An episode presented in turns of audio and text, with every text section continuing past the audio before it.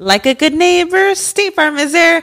When you hear those words, you can feel good knowing that. State Farm is there to help you feel supported with the coverage you need for your car, your home, and even boats, motorcycles, RVs, and other things that matter to you. Now, let me tell you, girl, I don't got a boat, a motorcycle, or an RV, but State Farm covers my home and my car. With a State Farm agent, you know someone is there to help protect your future by helping you choose the coverage you need. With so many coverage options, it feels good knowing you can find what fits for you. And you know what? Getting insurance can be so intimidating because you don't know exactly what you need. So having an agent that could help you with each step makes it so much easier. Girl, I feel you on that. So when things get complicated and you need ways to get help, State Farm gives you options there too. Maybe you like to handle things in person or on the phone with your local agent, or you prefer to do it on statefarm.com or on the award winning app. State Farm lets you do things your way. I personally am the type of gal that likes to do things through an app. It just makes it more easier than going in person or hopping on a call. So I love that they have that option available. Girl, I like to use an app too. I'm not trying to pull up in person or, or call because I'm way too, I have too much social anxiety for that. I'm trying to do it on the app. So that's why I'm here with State Farm. And that is why, like a good neighbor, State Farm is there. With everyone fighting for attention, how can your business stand out and connect with customers? Easy. Get Constant Contact. Constant Contact's award winning marketing platform has helped millions of small businesses stand out, stay top of mind, and see big results fast. Constant Contact makes it easy to promote your business with powerful tools like email and SMS marketing, social media posting, and even events management. With Constant Contact, you'll reach new audiences, grow your customer list, and communicate more effectively to sell more, raise more, and fast track growth. Don't know much about marketing? No sweat. Constant Contact's writing assistant tools and automation features help you say the right thing at the right time every time. Plus, you can send with confidence, knowing your emails are actually reaching your customers thanks to Constant Contact's best in class 97% deliverability rate. I'm a small business owner and I believe that this is a great tool for other small business owners. In small businesses, you need to create a team. And if you're starting by yourself, Constant Contact can be the team that you need. Tackle any challenge with Constant Contact's expert live customer support. Plus, everything's backed by the 30 day money back guarantee. So get going and start growing your business today with a free trial at constantcontact.com. Just go to constantcontact.com right now. Constant Contact, helping the small stand tall. ConstantContact.com. Estás escuchando El Dolop, parte de Sonoro y All Things Comedy Network. Este es un podcast bilingüe de historia americana en el que cada semana yo, Eduardo Espinosa, le contaré un suceso histórico estadounidense a mi amigo José Antonio Badía, que no tiene idea de qué va a tratar el tema. El gran pasatiempo americano. ¿Béisbol? Sí, bueno, Yeah. es uno de varios. el agua con radio funcionó bien hasta que se le cayó la mandíbula. ¿En qué ojo me pongo el parche? Malditos salvajes incultos. Pagaba 25 centavos a los niños de la localidad por cada perro o gato que le llevaran. No, espérate, ¿qué? El parque se hizo consciente, el parque probó la sangre, güey. Ahora necesitaba- ¿De qué se va tan...? Lo bueno es que nada más te trabas cuando lees, ¿verdad? Sí, sí, sí.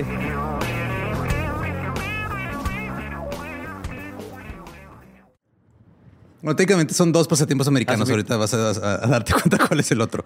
Eh, 7 de octubre de 1856. Moses Fleetwood Walker, mejor conocido como Fleet Walker, nació en Mount Pleasant, en Ohio. Hijo de Moses W. Walker y Caroline O'Hara. Ahora, ambos de sus padres eran mixtos. Quiere decir que venían de, o sea, sus padres eran uno blanco y uno negro. Ajá. Y uno blanco y uno negro. Entonces, Walker era una mezcla de razas, pero nació con una apariencia afroamericana oscura. O sea, sí se la notaba Que era afroamericano, afrodescendiente. Sí. Ahora, la ciudad de Mo- Mount Pleasant era un lugar seguro para que Fleet creciera. De alguna manera estaba aislada del racismo en otras partes de la nación. Era una ciudad de clase trabajadora que tenía una gran población cuáquera. También eran abolicionistas y servía como santuario para esclavos fugitivos y liberados. La ciudad fue el hogar de destacados activistas abolicionistas. Había una escuela gratuita para estudiantes negros y servía como uno de los destinos del ferrocarril subterráneo o la Underground Railroad, que era todo este sistema de... No necesariamente era un tren tal cual. Había trenes, había túneles, había muchas cosas, donde las personas que estaban siendo perseguidas por su color de piel escapaban y se iban moviendo. Yo dudaría poquito, la verdad. Si me Ajá. dice, hay un lugar, güey, donde está, está abolida la esclavitud. Llegas ahí, todo el mundo te quiere, cuáqueros, se dan bien chidos. Se llama Mount. Pleasant. Pleasant. así, mm, qué coincidencia, ¿no? Sí, el Ah, monte sí, placentero y que todo el mundo qué se trata raro. bien. No se Ah. llama así, súper bien, aquí no te matamos, el pueblo. Se llama es una, Una trampa. trampa.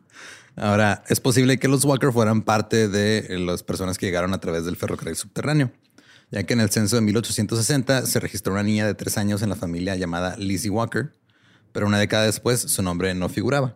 No hay registro ni de su nacimiento ni de su muerte, por lo que tal vez fue una niña que fue llevada de contrabando al norte. Y ellos la, la tuvieron ahí como refugiada un ratito en lo que seguía su camino. Ajá. Y por eso sabes que llegó el güey del censo. Dijeron, ah, sí, también es nuestra hija, se llama Lizzie. Y luego ya después no volvió a aparecer. oh, ok, ok. Cuando Fleet tenía tres años, la familia viajó unos 30 kilómetros por el río Ohio hasta Steubenville, en Ohio. Ese mismo año nació Weldy Walker, que era el hermano eh, menor y compañero de toda la vida de Fleet. Ahora, el padre de Fleet, Moses, se convertiría en uno de los primeros médicos negros en el estado, si no es que en el primero, y luego en un ministro de la iglesia met- metodista episcopal. Entonces, Fleet básicamente tuvo una vida cómoda de clase media, en una ciudad que no se vio afectada por los estragos de la guerra civil. Todo bien, todo a gusto. Todo, excelente para él y su familia. Así es. Después de la preparatoria, en 1878, Fleet fue aceptado en el Oberlin College y decidió estudiar filosofía y artes. Claro. Porque había crecido cómodo. Yes. Jugó béisbol en Oberlin y rápidamente se destacó como receptor y como primer bateador. Era buen estudiante, era buen orador, dicen que era guapo y tenía mucha confianza en sí mismo, pero el béisbol se convirtió en su obsesión y eventualmente tendría un efecto negativo en sus calificaciones. Porque ya estaba demasiado distraído. O sea, Sí, porque no llegas a este nivel en donde las calificaciones no importa si eres bueno para los deportes en Estados Unidos. Apenas estaba empezando, de hecho ahorita Ah. hablamos un poco de eso. A menudo recibía menciones en el periódico de The Oberlin Review por sus destacadas actuaciones en los juegos, y esto no pasaba desapercibido con las damas. Claro. Nada, con un vato que sabe usar bien el bat. Exacto.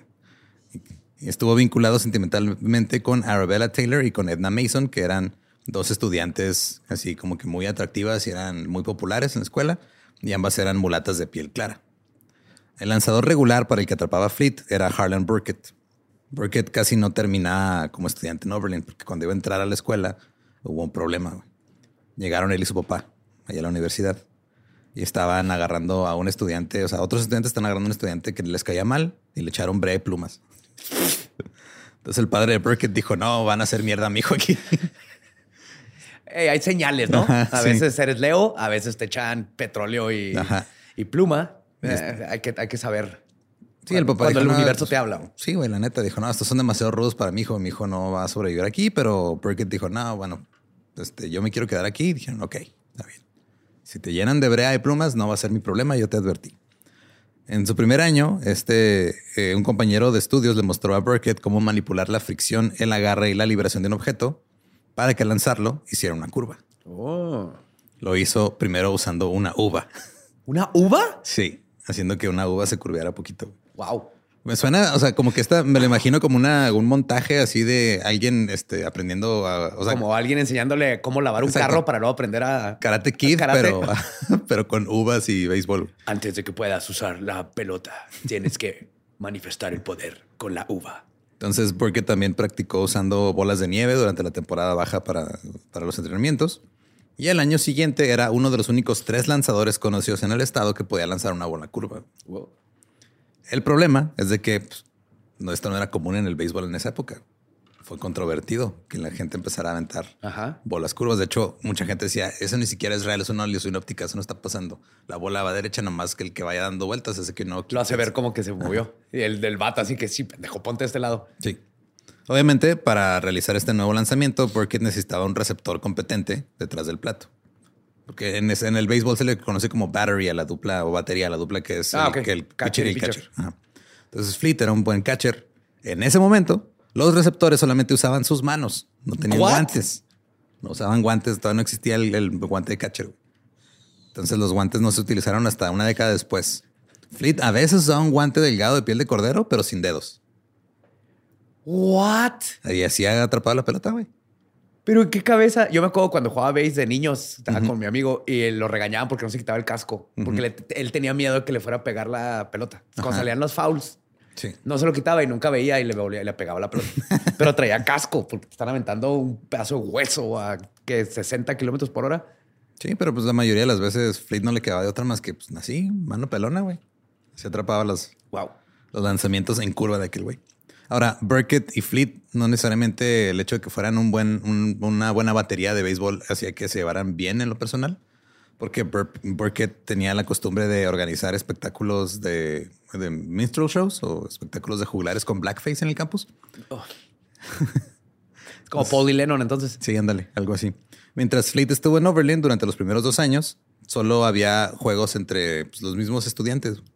Pero luego las universidades de todo el país comenzaron a considerar los deportes universitarios como algo para que les ayudara a crear estatus. Y así iban a construir como que una comunidad universitaria más fuerte, iban a crear identidad en las escuelas. Más gente va a querer ir a esa universidad por el Sí, equipo. Exacto. Y aparte iban a hacer un chingo de dinero porque no les van a pagar. Ajá. En 1881, Oberlin se expandió a los deportes interuniversitarios. En ese año, entra Weldy también a la escuela. Se mete ahí a la misma universidad, se une a su hermano, y Weldy jugaba en el jardín derecho y en segunda base. No ganaron muchos juegos, pero en el juego final contra la Universidad de Michigan, Fleet llevó a Oberlin una victoria de 10 a 3. Los de Michigan quedaron impresionados, necesitaban un receptor, por lo que le ofrecieron a Fleet un puesto en su facultad de derecho. Ok. Esto fue en 1870. Esto convirtió a Michigan en la segunda universidad en Estados Unidos en tener un graduado de la Facultad de Derecho que fuera afrodescendiente. No más porque era bueno el base. Nada más porque era bueno en el béisbol. En ese tiempo, Fleet también embarazó a Arabella, así que se casaron y ella se fue con él a Michigan. Fleet era buen estudiante de Derecho, buscaba tener una carrera decente, pero un día estaba eh, ayudando a colocar una cerca alrededor del campo de béisbol, porque se dieron cuenta que si querían que la gente pagara su boleto de entrada, pues tenían que Taparle. controlar la, la entrada. güey. Claro. Entonces se esperaba que más o menos 600 personas acudieran al juego. Los jugadores empezaron a poner ahí la cerca para ayudarles a los de la escuela y todo. Y Fleet se dio cuenta ahí de, oye, si ya están pagando entradas y todo, esto a lo mejor puede ser también una carrera decente. O sea, tal vez no tengo que ser abogado, tal vez puedo ser. Sí, la verdad nunca beisbolista. quise ser abogado. Sí, o sea, no vine aquí a estudiar derecho porque sí. O sea, vine aquí No. porque me dijeron vas a jugar béisbol. No pasé mi vida ah, este, siendo el mejor en aventar uvas y curvearlas para defender. No, el de las uvas era el güey racista, el porque Fleet era el que Ah, las pero- atrapaba. Pero, pero claro que aprendió, güey. Él sabía, güey. Él sabía cómo o sea, Cachar una uva. Él sabía el ángulo en el que iba a llegar la uva y la cachaba con su- nomás con dos dedos así, Con, palillos. Ajá. Entonces Fleet se dio cuenta de que tal vez el béisbol era una buena opción para tener una buena carrera y Weldy dijo, tienes razón, hermano. Yo te sigo donde quieras porque eres mi hermano mayor. El periódico local llamaba a Fleet The Wonder o La Maravilla. Se le dio la oportunidad de que le pagaran para jugar en algunos juegos para equipos semiprofesionales. O sea, aún siendo estudiantes, de Ajá. vez en cuando, en temporada baja, se iba a jugar con equipos semipro y ahí le pagaban algo. Jugó en Pittsburgh para los Newcastle Knox o Nationox. Fue bien recibido, era considerado un talento brillante. En otra ocasión, la White Sewing Machine Company de Cleveland, o sea, una compañía que hacía máquinas de coser, Ajá. lo contrató para que jugara en el Louisville Eclipse, allá con, en Louisville, Kentucky. Ahora, como dije hace rato, Fleet había vivido una vida en la que de alguna manera había logrado evitar que le tocara a gente racista abiertamente en su contra. Pero luego llegó a Louisville, Kentucky. Uh-oh. La mañana del juego, el hotel donde el equipo tomó su desayuno antes de, de jugar rechazó a Fleet en entrada. Cuando su equipo llegó al estadio, los jugadores y, la, y el equipo de Louisville, de, de entrenadores y todo, se negaron a jugar si Fleet salía al campo. El entrenador de Fleet aceptó los términos y envió a Fleet a la banca y colocó a un receptor de reemplazo. Pero, insisto, esto fue antes de que los catchers tuvieran guantes. güey. Al final de la primera entrada, las manos del catcher que estaba ahí estaban bien jodidas. eh, estaban tan hinchadas y mayugadas que dijo, ya no puedo seguir jugando. Entonces, Deberíamos de tener como que un guantezote. estás loco, no, esto es con la mano pelona y ya. Maldita sea. El manager trató de que otros jugadores entraran a reemplazarlo, pero nadie quería atrapar una bola de hueso a 80 kilómetros por hora. Ajá. Esto provocó un retraso en el juego y la multitud de Louisville decidió comenzar a gritar la palabra con N, pero de una manera este, como juguetona. Así que tráiganlo, tráiganlo. Ajá. Los entrenadores de Louisville pensaron que los gritos eran como luz verde para permitir que Fleet jugara. O sea, querer ver el partido le ganó a su racismo, básicamente. Luego se ofrecieron a dejarlo jugar, Pero por alguna razón Fleet no quería jugar ya. jugar, cabrón. No, gracias, estoy bien. Lograron persuadirlo para que entrara al juego. Calentó, estaba listo para jugar.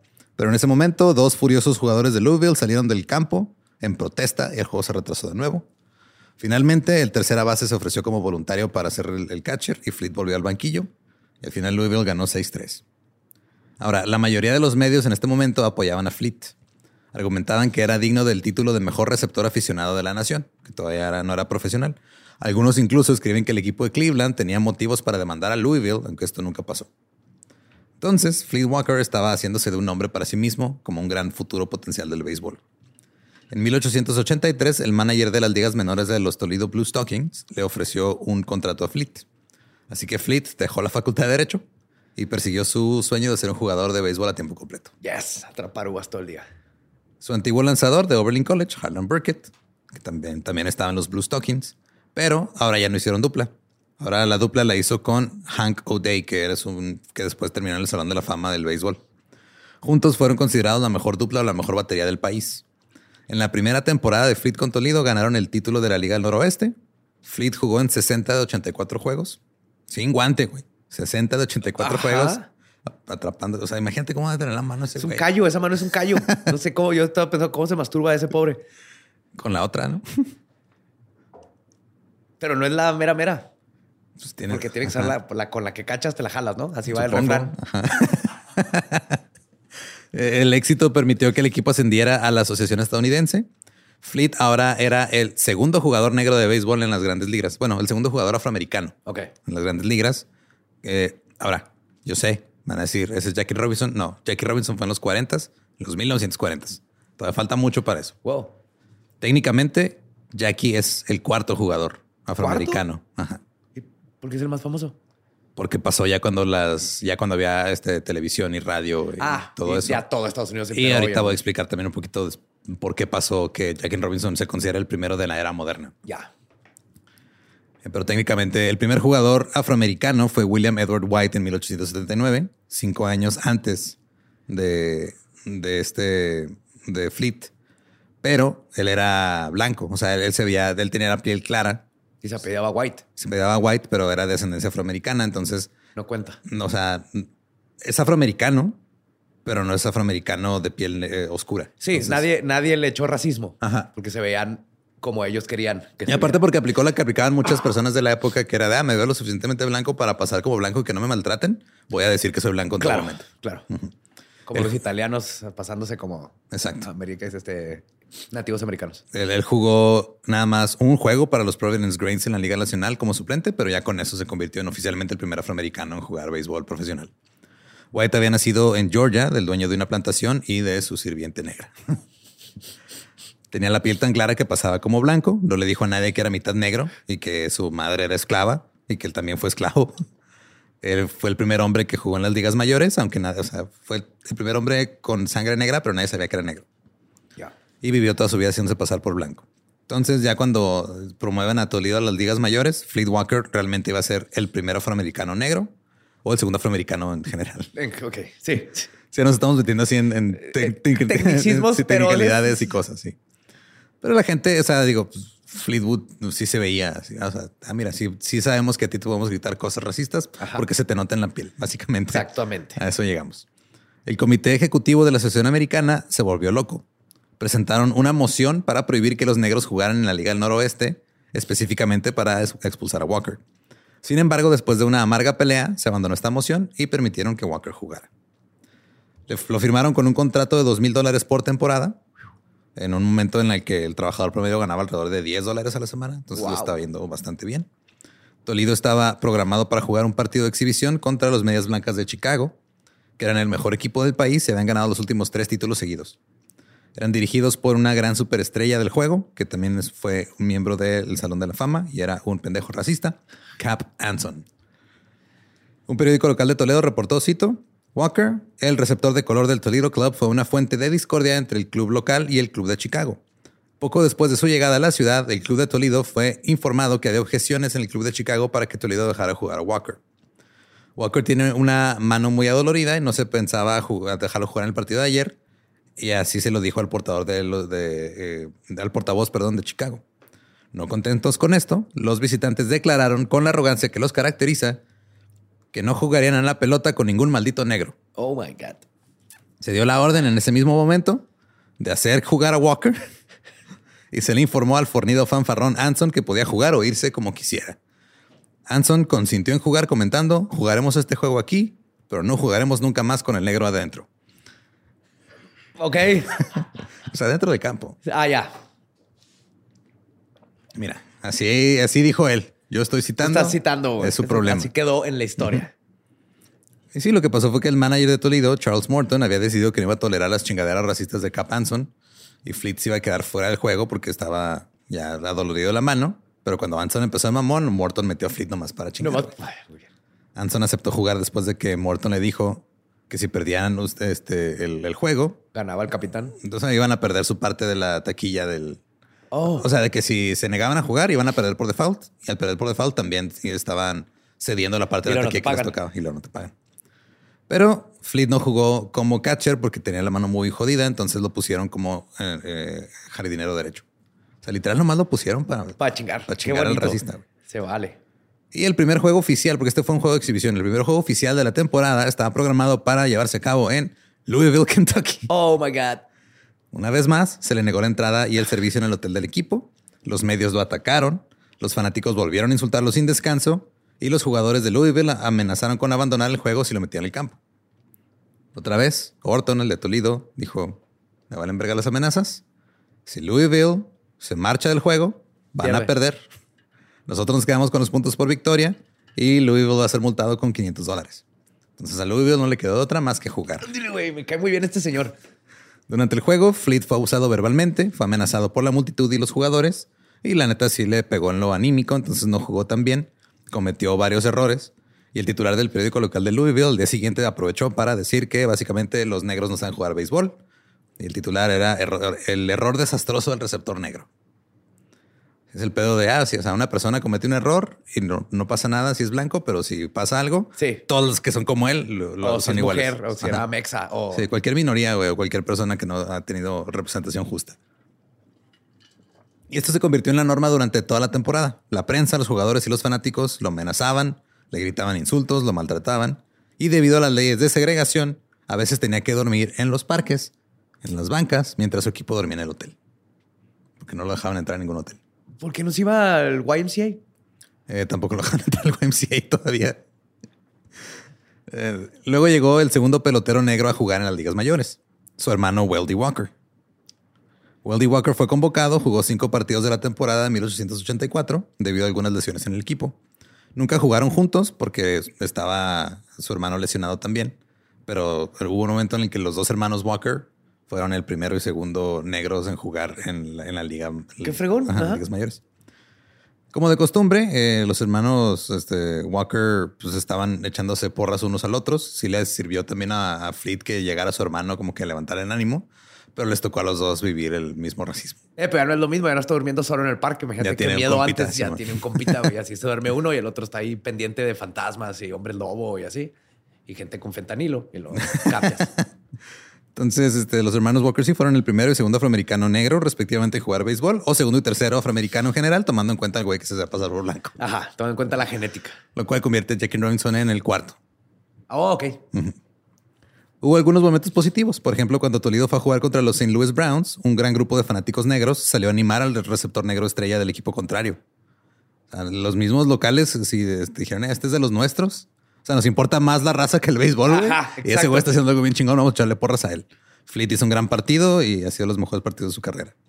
Después del breve tiempo de Weldy en Toledo, regresó a su hogar en Steubenville en 1884, en el santuario pacífico integrado en el que creció. Ahí había construido alguien una nueva pista de patinaje sobre ruedas. Y Weldy decidió ir a patinar la noche de la inauguración. Él y un amigo negro dijeron, eh, vamos a patinar, güey. Vamos a ver qué pasó aquí. Inventaron el funk. Al llegar encontraron en la ventana un anuncio que decía, cito, no es necesario que los negros se presenten excepto para puestos de sirvientes. ¿Qué pasó? Cuando intentaron entrar, el dueño los detuvo y les dijo, son de color, no pueden patinar. Eran Weldy y su amigo Hannibal, presentaron una demanda de derechos civiles por discriminación racial y ganaron. Oh, bien. El juez les ordenó que les pagaran 15 dólares a cada uno como compensación, pero Aún así, permitió que la pista de patinaje prohibiera entrar a las personas negras. Después de todos estos años de estar en una ciudad integrada, Steubenville estaba retrocediendo poco a poco. Oh, oh. Había otros indicadores a su alrededor que este, se hacían notar que los que abogaban por la segregación estaban ganando la batalla contra los que querían la integración. Una nueva tienda de sábanas blancas, una de cruces. Enseguida de una de tijeras. Cosas muy raras. Sí. La próxima vez que Toledo se enfrentó a los medias blancas de Chicago, el manager Charles Morton llegó a un acuerdo con Cap Anson días antes del partido de que no alinearía a ningún jugador negro para el partido. Dijo que tú estás este, chingando mucho con esto. Vamos a dejarlo así. Digo, también es, o sea, lo hizo no por traicionar a Fleet, sino porque Fleet otra vez estaba Lastimado. Lastimado, Aprovechó. entonces aprovechó como para tratar de enmendar las cosas un poco. Pero los problemas en el equipo también empezaron a surgir. Empezó Fleet a enfrentar el odio racial de ciertos compañeros de su propio equipo. Una entrevista del New York Age con el lanzador de Toledo, Tony Mullane, daría más detalles sobre lo que Fleet estaba soportando. El encabezado dice, cito, Tony Mullane estaba lanzando para Toledo y no le gustaba ser el compañero de un negro. Empezamos bien con el encabezado. Completamente, güey. Y aparte, creo que no estaba pasando absolutamente nada más, ¿va? En ese, Nope. en ese pueblito, güey. Tony dijo que eh, Walker fue el mejor receptor con el que trabajé, pero no me gustaba que fuera negro y cada vez que tenía que lanzarle, solía lanzar cualquier cosa que quisiera sin mirar, sin mirar sus señales, porque es la parte importante. O sea, la dupla del pitcher y el catcher, o sea, el, el- el catcher le hace señales al pitcher para. Dice, échale curva que- por sí. la izquierda, lento. Y también para llevar la estrategia de si necesitamos una carrera, necesitamos este Sácalo. foul, sácalo, Ajá. etcétera. Y pues es muy importante esa dupla. Pero pues este güey básicamente le valía madre las señales que hacía Walker y le aventaba lo que fuera, güey. Eh, cito, un día hizo una señal en curva, le lancé una bola rápida, la atrapó y bueno, este también me dijo, atraparé para ti sin hacerte señales, pero no atraparé si me ignoras cuando te hagas señales. Entonces, desde ese entonces, no le volvió a hacer ninguna señal y este güey le lanzaba lo que fuera y Fleet este, Nomás más atrapaba. atrapaba lo, lo que le tocaba hacer y ya, pero de ahí ya nunca se hablaron.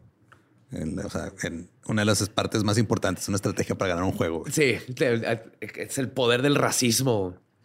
Fleet y su club recibían constantemente amenazas y presiones para que no lo dejaran jugar.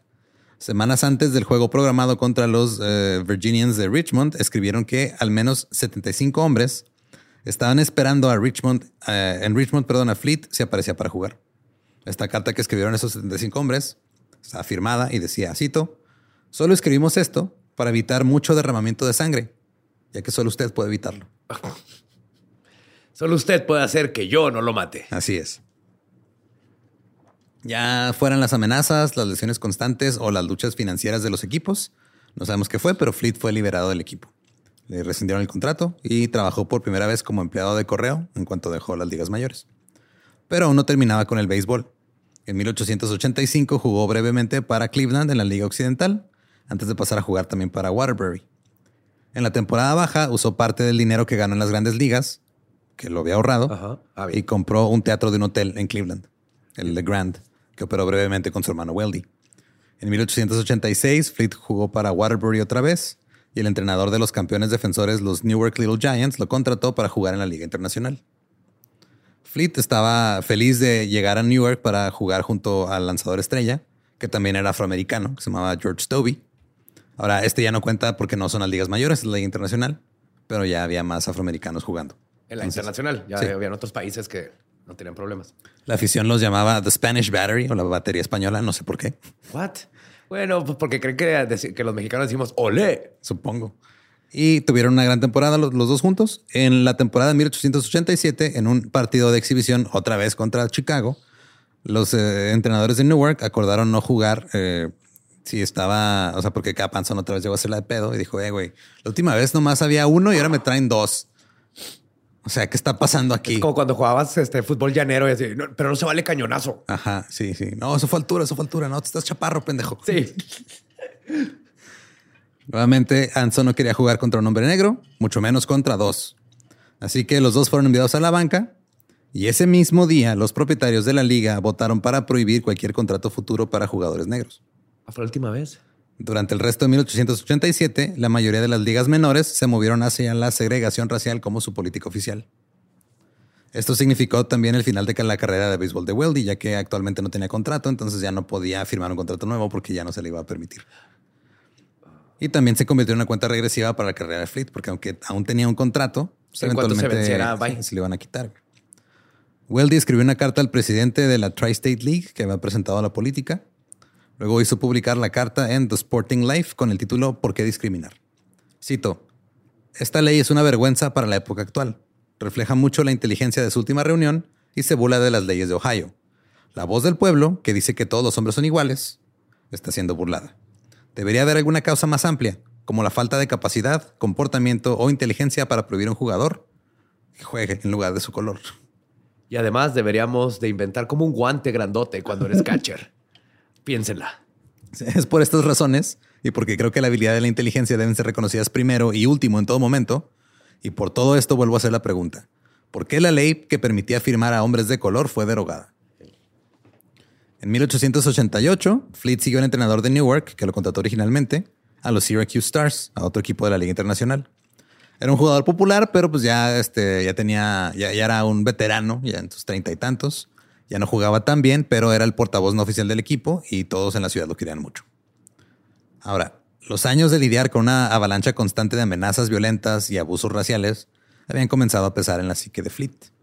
La postura oficial de segregación habían hecho del béisbol un espacio seguro para los fanáticos racistas. Entonces, ahora de repente, cuando iba a ciertos lugares, ya había gente gritando abiertamente maten al negro en, los, en las gradas. Porque estaban en- con sus Con compatriotas. sus compas. Ajá. Y cuando llegó a Syracuse, Fleet ya llevaba consigo siempre un, una- un arma. güey. Siempre trae su revólver cargado por si las dudas. Cuando el equipo estaba en Toronto, Fleet estaba en la calle cuando un grupo de fanáticos blancos de Toronto comenzaron a acosarlo y amenazarlo. Fleet sacó su arma y no hubo disparos. Y dijeron, ah, güey, no, pues nos Perdón. vemos, perdón. Pero los medios tomaron esto como un ejemplo de cómo los negros tienen propensión a la violencia.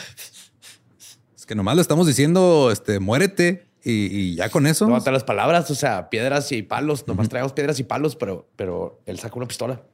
Así es. Justo antes de cumplir 33 años y en su séptima temporada como jugador profesional de béisbol, Syracuse rescindió el contrato de Fleet. Este fue el final de su carrera en el béisbol. Ya no podía volver a firmar un contrato porque ya las ligas habían dicho que ni madres. Y no volvió a haber otro jugador profesional negro en la Liga Internacional hasta Jackie Robinson en 1946, cuando jugaba para los Reales de Montreal, porque fue cuando volvieron a quitar la política esta, güey.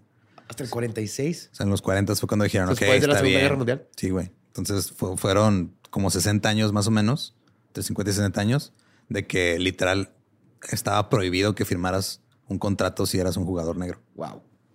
Entonces por eso Jackie Robinson se le considera el primero de la era moderna. De que ya volvió a cambiar la ley Sí, y es el primero que entró. Eh, Fleet volvió a su trabajo como empleado de correo. Se hizo amigo de un ex profesor de la Universidad de Syracuse llamado Dr. Joel Gilbert Justin. Esta es una tangente medio extraña, güey, pero el Dr. Justin había estado luchando para resolver una falla en un invento que llamaba la pistola Justin. Ajá. En ese tiempo había las, las armas neumáticas, que eran como cañones neumáticos, que eran mm, cañones que funcionaban a base de Aire. de aire comprimido. Ajá.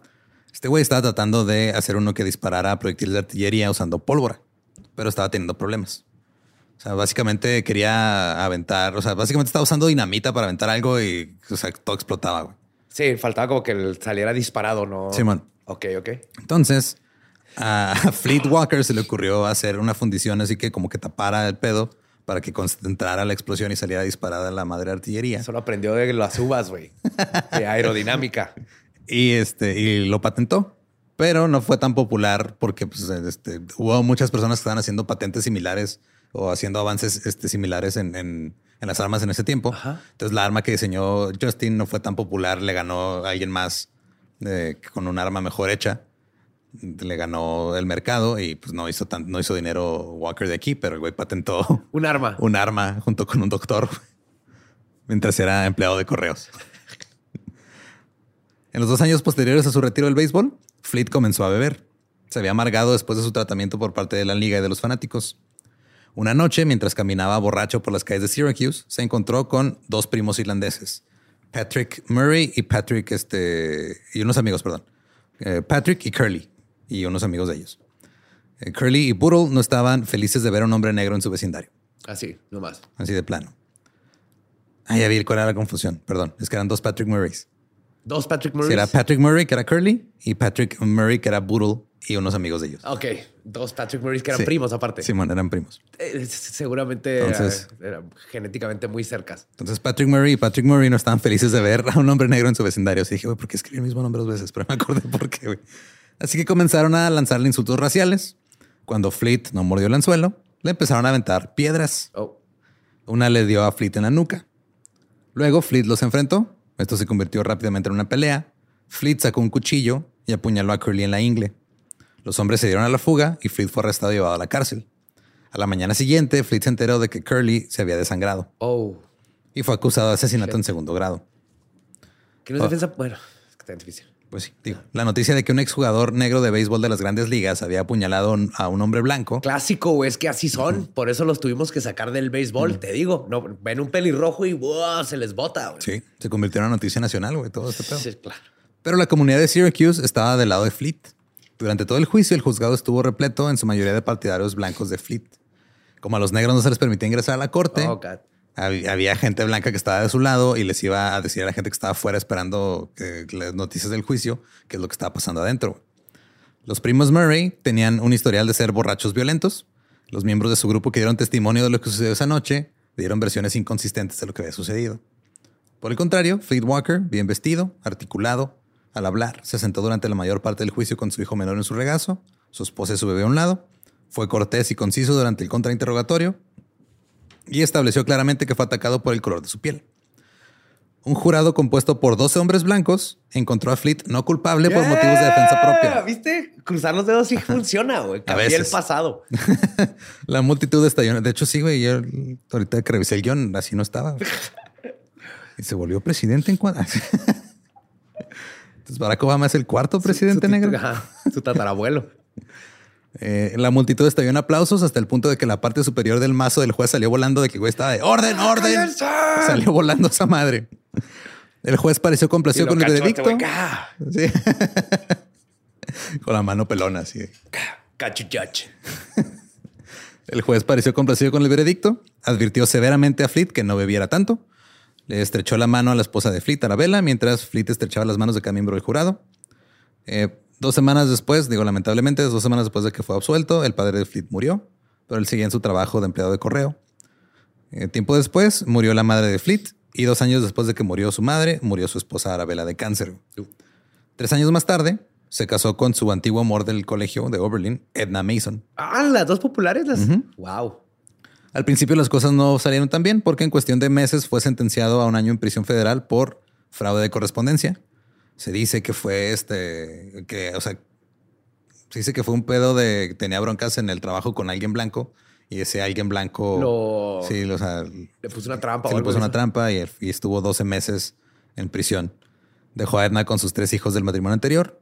Los detalles del crimen no están claros. Digo, existen esos rumores. No sabemos si, si fue algo que hizo él, alguien que hizo a alguien más y le echaron la culpa a él, pero ya no volvió a trabajar para el servicio postal. Después de que salió, Fleet y Weldy fueron dueños brevemente del Hotel Union en Steubenville. Luego se mudó con Edna y con los hijos que tenía a Caris, donde dirigió un teatro llamado el Opera House. Ahora, Edna y Fleet serían muy respetados por la forma en la que dirigieron el teatro durante las próximas dos décadas. O sea, beisbolista, este, cartero. Crea armas, hotelero, teatrero. Teatrero, sí. Presentaban obras de teatro, ópera, vaudeville y eventualmente también empezaron a pasar películas. Durante este periodo, presentó tres nuevas patentes para inventos que mejoraron la capacidad de un proyeccionista para cambiar sin problema los carretes de cine. Y Fleet y Weldy se volvieron cada vez más políticamente activos. Formaron The Equator, una publicación nacionalista negra que exploró varios temas y opciones para la población afroamericana. Aquí es donde se pone un poquito extraño, porque eh, en esta época tomó la fu- fuerza un movimiento nacionalista negro eh, que estaba a favor de la segregación, What? pero no la segregación que existía en ese momento. Ajá. Ellos decían, "Güey, ok, o sea, el problema es de que no estamos segregados lo suficiente, porque los negros estamos como sirvientes de los blancos y siempre estamos por debajo de ellos. O sea, que nos separen, pero que los dos estemos al mismo nivel. Así, o sea, ustedes quédense con Nueva York. Ustedes quédense con su pedo y todo. Ajá, nosotros con lo nuestro nos vamos a mezclar, pero, te- Chicago, pero demos o sea, California. pero hay que tener el mismo estatus social. Ok. Esa era la segregación que ellos apoyaban. No, no va a funcionar, no tiene sentido, pero Pero pues era, güey, o sea, ¿qué otra opción ibas a Sí. tener en esa época? Entonces, Los Walker abogaron abiertamente por el movimiento Back to Africa, que era una solución segregacionista sobre qué hacer con los esclavos liberados en la sociedad blanca. El movimiento finalmente culminaría con la fundación de Sierra Leona y Liberia, que empezaron a mandar gente para allá. A pesar de las palabras de la publicación de los hermanos Walker de regresar a África, Fleet y Weldy eh, se quedaron en Ohio y vivieron el resto de sus vidas. El teatro que dirigió durante dos décadas era un teatro segregado, porque de otra manera no le iban a dejar operar en el lugar donde vivía. Claro. Y tuvo que permitir que realizaran regularmente espectáculos con blackface, porque No. pues, de otra manera no lo iban a dejar ganar dinero. Entonces está- o sea, lo ponen en una posición muy difícil, güey. Sí, lo único que quiero es tener un teatrito. Sí, quiero- que quiero trabajar. blancos Ajá. racistas. También en esa época había eh, actores negros de teatro que se ponían blackface. What? Porque, o sea, era como su manera de que los dejaran trabajar Ajá. en el teatro, tenían que burlarse de sí mismos. Entonces, si veían un actor negro tal cual Lo iban en el teatro, lo iban a correr o lo iban a pedrar, lo iban a buchear. Pero si lo veían con blackface, asumía, el público asumía Oh, que era blanco, güey. entiende. Sí, Él o sea, ya la- entendió cómo está el pedo. Sí, la gente asumía que era un blanco con blackface. Entonces tenían que hacer eso para sobrevivir también ellos en el, en el medio. Oh, wow. O sea, ya es, el racismo se vuelve tan cabrón que se voltea en sí mismo. o sea, colapsa en sí mismo. güey. En 1920, después de 22 años de matrimonio, Edna murió. Poco después de su muerte, Fleet vendió el Opera House y se mudó con su hermano Weldy a Cleveland, donde dirigieron el Temple Theater y tenían otros negocios ahí comerciales. Moses Fleetwood Walker murió de neumonía el 11 de mayo, iba a decir nació otra vez. Murió de neumonía el 11 de mayo de 1924 a sus 67 años. Hasta 1990, su tumba no tenía lápida ni nombre. Hasta que el Oberlin College pagó su lápida como tributo a su exalumno estrella y, por, y lo reconocieron como el primer jugador de béisbol afroamericano negro. Ay, 13 años después. afroamericano de ojos. Sí. Que lo puedes ver que es afroamericano. Al otro no, Afroamericano no, de no vista. sabían El otro tenías como que. Era genético. Tenías que esperar a 23 en mí. Sí. 13 años después de la muerte de Fleet, Weldy fue enterrado junto a él, su hermano. Ah. La, la- la tumba del segundo afroamericano negro en jugar béisbol en las grandes ligas no tuvo lápida hasta el 2016, la de Weldy Walker. Hoy en día se sigue creyendo ampliamente que Jackie Robinson fue el primer afroamericano negro en jugar béisbol en las grandes ligas. No lo fue. Lo fue en la era moderna después de que otra vez quitaron ese pedo de que no podías contratar negros. Pero Jackie Robinson sigue siendo una figura importantísima para Claro. el béisbol. Es- su historia también está muy chingona. En marzo del 2017, la Cámara de Representantes de Ohio votó 93 a 1 a favor de reconocer el cumpleaños de Fleet el día 7 de octubre como el día de Moses Fleetwood Walker. Tiene ¿Quién su fue ese uno, güey? ¿Qué tiene que estar pasando en tu El vida? republicano blanco Nino Vitale. Qué bueno que preguntaste. ¿Qué esperabas? Perdón. Sí. No, que no que trajera está- la información de quién fue el único pendejo que Ah, no huevo. Oh, my God. Nino Vitale citó la condena de Fleet por su robo de correo, por el asesinato del que fue absuelto en defensa propia y sus momentos de abuso de alcohol después de su carrera como razones para oponerse a conmemorar Ah, sus God. logros. Ok, sí, claro. Y también, una vez no puso la direccional. Es un crimen terrible. Sí, claro. Fleet bateó un promedio de 2.63, fue el tercer mejor bateador del equipo de Toledo y eh, lo ponía esto 23 puntos por encima del promedio de la liga. O sea, él era primer bat y era catcher y los dos trabajos los hizo súper bien. Así que esa es la historia de eh, Moses Fleetwood Walker, el primer beisbolista negro, con asteriscos y anotaciones, pero Ajá. ahí está. Si quieren escuchar la historia en inglés, es el episodio 270 de The Dollop, Forgotten Fleet Walker. Y recuerden que nos pueden seguir en redes como arroba el Dollop. A mí me encuentran como ningún Eduardo. Ahí me encuentran como el va diablo. Y pues si no conocen su historia, van a estar condenados a no usar un pinche guante para tapar una, un proyectil ¿Cómo? a kilómetros, decenas de kilómetros por hora, güey. Tiempos han cambiado, man. ¿Estás listo para convertir tus mejores ideas en un negocio en línea exitoso? Te presentamos Shopify. Tal vez no lo sabías, pero nuestro podcast More Than Mamis es un negocio y lo empezamos por supuesto para desahogarnos y hablar sobre la maternidad, no para convertirnos en expertas de ventas y del e-commerce. Así que sí, necesitábamos ayuda para vender nuestro merch y poner en marcha nuestra tienda. ¿Y cómo suena con Shopify?